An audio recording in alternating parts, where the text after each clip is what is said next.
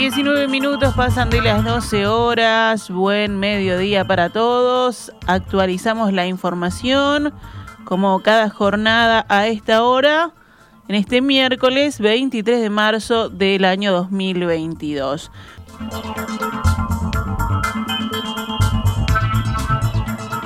En la recta final hacia el próximo domingo, cuando será el referéndum por la derogación de 135 artículos de la ley de urgente consideración, el presidente del directorio del Partido Nacional, Pablo Iturralde, dijo que es la primera vez que se cuestiona a un gobierno por cumplir con lo que dijo que iba a hacer y habló de los escenarios para el día siguiente de esta elección.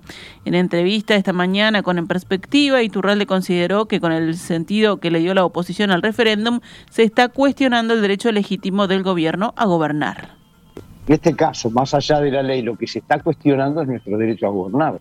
Nosotros lo que sentimos es que en definitiva hay una actitud, eso ha sido graficado como el palo en la rueda. Nosotros sentimos que no podemos entender que se cuestionen determinadas normas que son eh, beneficiosas para toda la sociedad. Además, Iturralde afirmó que el gobierno tiene una línea de trabajo y cualquiera sea el resultado va a seguir adelante con ella y habló sobre los posibles escenarios ante el triunfo del no y ante el triunfo del sí. La primera cosa que va a pasar es que van a cambiar las reglas con relación a, la seguridad pública, eh, van a cambiar las reglas con, relación a las mejoras que, de todo lo que ha traído de bueno esta ley de urgente consideración. No lo hemos analizado con eh, un eventual triunfo, tenemos una confianza importante en el resultado de la ciudadanía, pero sí, naturalmente, si el gobierno obtiene un resultado favorable de mantenimiento de esta ley de urgente consideración, va a sentir que la ciudadanía, en definitiva, ha reafirmado un camino de cambio que el que nosotros hemos venido planteando. Por su parte, el presidente del Frente Amplio, Fernando Pereira, consideró que tanto como si triunfa el sí a la derogación de 135 artículos de la ley de urgente consideración, como si triunfa el no, hay que dialogar. El diálogo, el diálogo esta mañana con En Perspectiva, Pereira también afirmó que si el gobierno pierde la LUC, queda con la misma legitimidad del día anterior. Nosotros no estamos para obstaculizar la acción del gobierno, pero estamos para hacer la oposición. Entonces, de alguna manera, generar una cultura de diálogo implica que en la derrota o en la victoria estemos dispuestos a dialogar. Además, el presidente del Frente Amplio evaluó qué pasaría ante la victoria del no en el referéndum del domingo. Para el Frente Amplio es que se pierde derecho para las personas. Como ya he sostenido, no hay una elección de mitad de periodo, no es determinante para la elección de 2024. El Frente Amplio no asumió esta campaña como una pre-campaña 2024 en el 2024 es donde efectivamente la gente va a evaluar al gobierno y su acción, y cuando lo evalúe también va a evaluar al Frente Amplio y su acción en la oposición y va a tomar una decisión sobre cuál es el gobierno para el año de primero de marzo de 2025 y todos lo vamos a acatar. De forma tal que parto de la base de que como no la considero una elección de mitad de periodo, no tiene efectos políticos electorales. Según la última encuesta de cifra cerrada este domingo, el 45% votará por mantener la ley de urgente consideración y el 41% votará por derogar estos 135 artículos. Hay un 2% que piensa votar en blanco y otro 2% que anularía su voto. Sigue habiendo un 10% de indecisos, una proporción muy similar a la que se ha observado en las encuestas previas de todos los plebiscitos y referéndums que se han realizado desde la vuelta a la democracia, según señala la consultora. El apoyo por el sí trepó del 33% un mes atrás al 41% hoy, un aumento de 8 puntos porcentuales. Para que triunfe el sí necesitamos el 50% de los votos válidos. Con los datos de esta encuesta parece difícil que lo consiga porque para ello casi todos los indecisos que quedan deberían volcarse hacia el sí. Así lo explicaba la directora de Cifra, Mariana Pomier, esta mañana en perspectiva. Nosotros creemos que si instancia de, elección hubiera sido el domingo pasado, cuando cerramos la encuesta, probablemente el, el sí no alcanzaría los votos que necesita para derogar los artículos. Eh, porque creemos que ese 10% se hubiera distribuido de, de una forma que, este, que no llegaba a darle la mayoría al sí.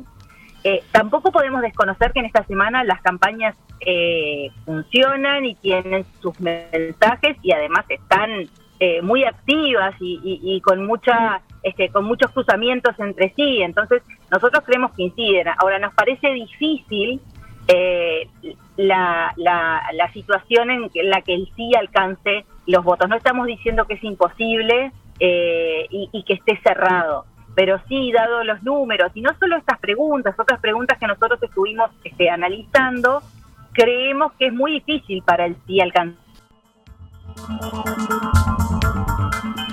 Otro sondeo, en este caso de Glausina de Percepción Ciudadana, da como resultado un empate técnico para el referéndum del próximo domingo. 39% respondió que está convencido de votar el sí, 4% se inclina levemente a votar el sí, 36% está convencido de votar el no y un 7% se inclina levemente a votar el no. El porcentaje de indecisos ha venido cayendo, pero todavía hay un 10% de los consultados que no tiene definido su voto. El 2% respondió que votará en blanco y otros 2% respondió que votará anulado. Con este panorama, señala este estudio, el voto en blanco puede tornarse decisivo, ya que 2% de los votantes que planean hacerlo en blanco podrían inclinar la balanza a favor de la opción no.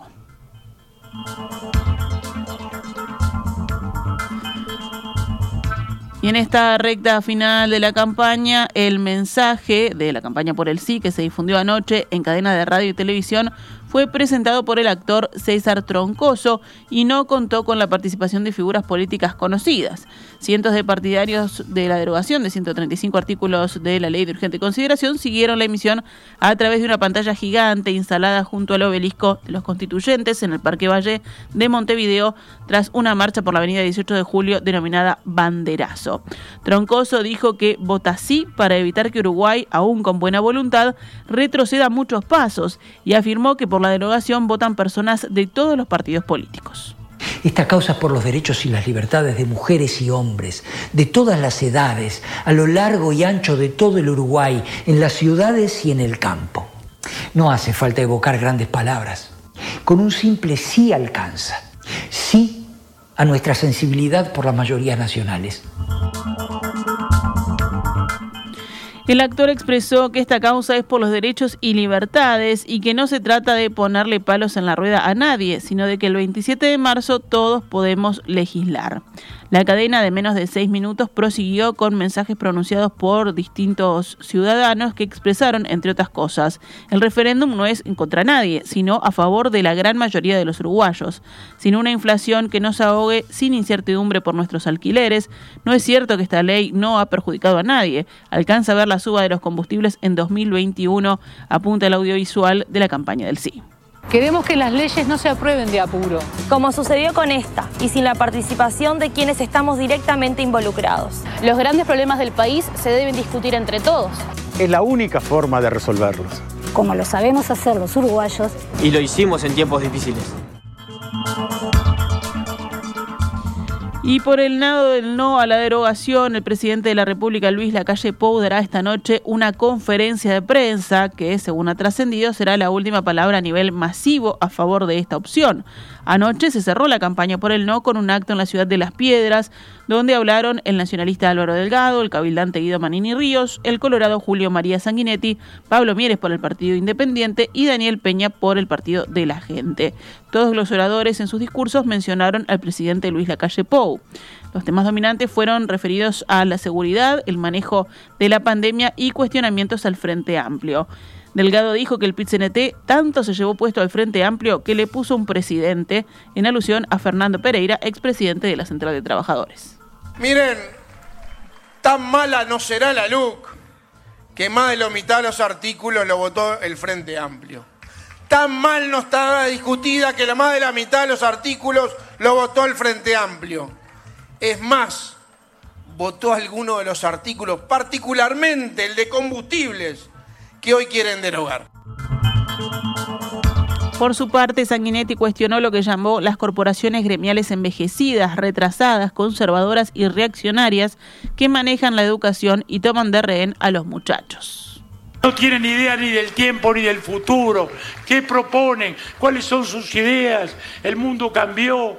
Están proponiendo nuevos ritmos pedagógicos para un mundo digitalizado, para un mundo que dejó atrás la sociedad industrial. No, solo están defendiendo posiciones burocráticas como los viejos aparachís comunistas, esas posiciones burocráticas abusivas como las que se han demostrado en la enseñanza secundaria, en que mentían, falsificaban horas y ejercían un poder que la ciudadanía no les dio. El ministro Pablo Mieres destacó que lo que está en juego es la respuesta de la ciudadanía respaldando al gobierno después de un proyecto que estaba agotado y que dejó una triste herencia. Manani Ríos, por su parte, afirmó que la LUC es hecha para los más débiles y mencionó a los que no se pueden pagar la seguridad privada. Peña dijo que la ley de urgente consideración defiende la libertad y la democracia y pidió defender la identidad nacional. No queremos, dijo, pasar a ser la Argentina de Kirchner ni la Venezuela de Maduro.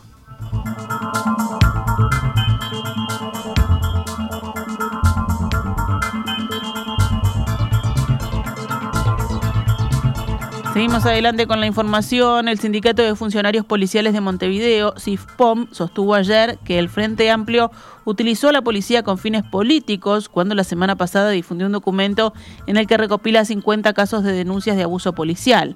En un comunicado que emitió ayer, el gremio aseguró que prefiere esperar información oficial antes de pronunciarse sobre esos casos. De todos modos, consideró que el resultado de este informe determina una utilización de la policía con fines políticos. Para SIFPOM, el Frente Amplio no tuvo reparo en dañar gratuitamente la imagen de quienes arriesgan su vida todos los días por los uruguayos hacer una conferencia de prensa para presentar 50 casos en los que no hay ni un solo policía formalizado, y son casos de 2020 y 2021, con las garantías de ser investigados por la Fiscalía General de la Nación.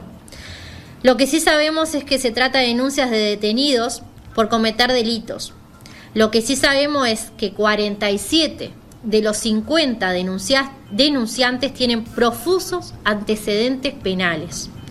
Lo que sí sabemos es que 45 de los 50 denunciantes fueron condenados por el delito por el que fueron detenidos. Cuando un policía se juega la vida por un ciudadano, no pregunta a qué partido pertenece. Este sindicato no va a permitir que se atribuyan abusos sin tener la más mínima prueba, se agrega en el comunicado. Lamentablemente desde que inició el referéndum eh, tuvimos este, inmediatamente situaciones que tenían que ver con denuncias de abuso policial. De hecho lo tuvimos con la Plaza Sereni, lo tuvimos con muchas otras situaciones y el discurso era, y es claro, hay un envalentonamiento de la policía a través de la LUC y demás, cosa que gracias al buen funcionario policial. Eso no ocurrió, las cifras no acompañan ese relato, nuestra Policía Nacional no es parte de ese relato.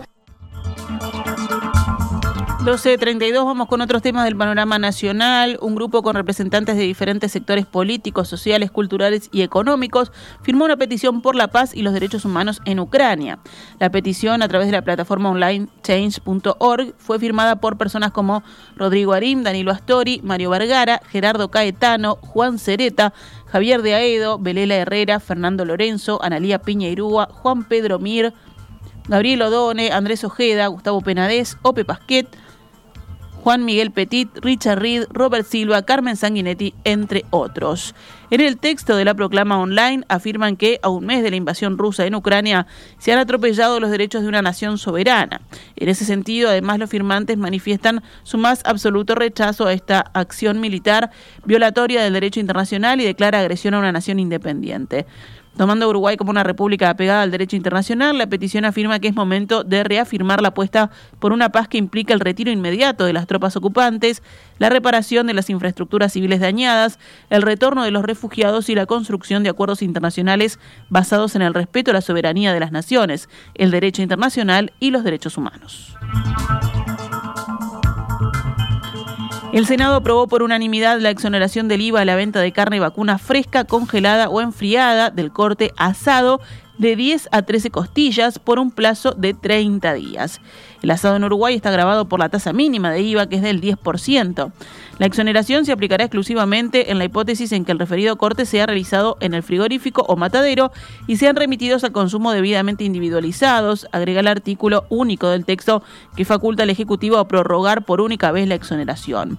En la exposición de motivos, el gobierno argumenta que la carne vacuna constituye un componente esencial de los hábitos alimentarios de la población uruguaya, por lo que se genera la necesidad de facilitar, en la medida de lo posible, las condiciones de acceso a su consumo.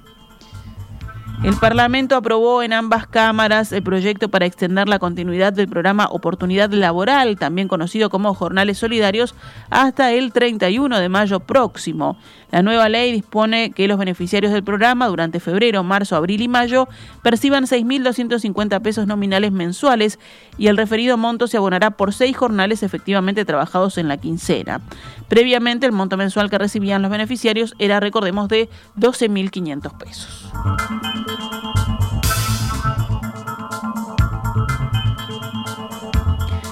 El Sindicato Médico del Uruguay y las cinco mutualistas que recibirán a socios de Casa de Galicia y emplearán a trabajadores de esta institución se reunieron ayer luego de que el gremio declarara inaceptables algunos términos de la propuesta de las instituciones. Jimena Carrera, vocera de los médicos, dijo en rueda de prensa al final del encuentro que se determinó para las próximas semanas una serie de reuniones con la participación del Poder Ejecutivo para poder saldar las diferencias. Equipos médicos alertan por el incremento sostenido de cesáreas en el Hospital Pereira Rosell y falta de respeto a los tiempos naturales del parto. Cifras brindadas por los médicos a las que accedió el diario El País señalan que el año pasado en el Pereira Rosell se registró un total de 5.823 nacimientos. El 35,3% ocurrieron por cesárea. En 2020 ese porcentaje había sido del 33,7% y en 2019 del 30,3%. Por lo tanto, la proporción sube a pesar de que los nacimientos bajan. En números, en 2020 se asistió 1.992 madres que tuvieron una cesárea y en 2021 estas fueron 2.056. Tras dar a conocer los datos en un encuentro por Zoom entre los médicos del centro de salud, el ginecólogo Francisco Cópula dijo que el porcentaje de cesáreas es un número a cuidar y vigilar en los próximos años y que sería deseable lograr un descenso del indicador.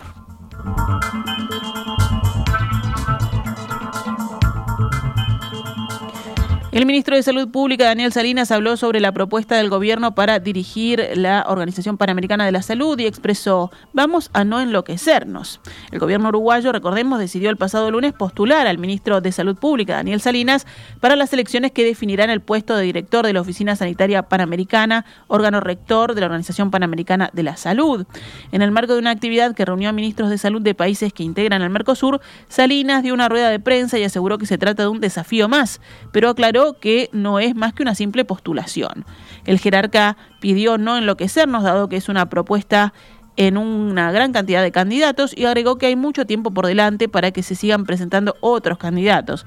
Hay que tomarlo con total naturalidad y tranquilidad, sostuvo. Consultado sobre cómo recibe esta postulación, Salinas respondió que es un alto honor y que tratará de responder en medida de que tenga algún tipo de responsabilidad. Por ahora hay que seguir trabajando por la salud de nuestro país, comentó el jerarca. Actualizamos a cuánto cotiza el dólar a esta hora en pizarra del Banco República, 40 pesos con 90 para la compra y 43 con 10 para la venta.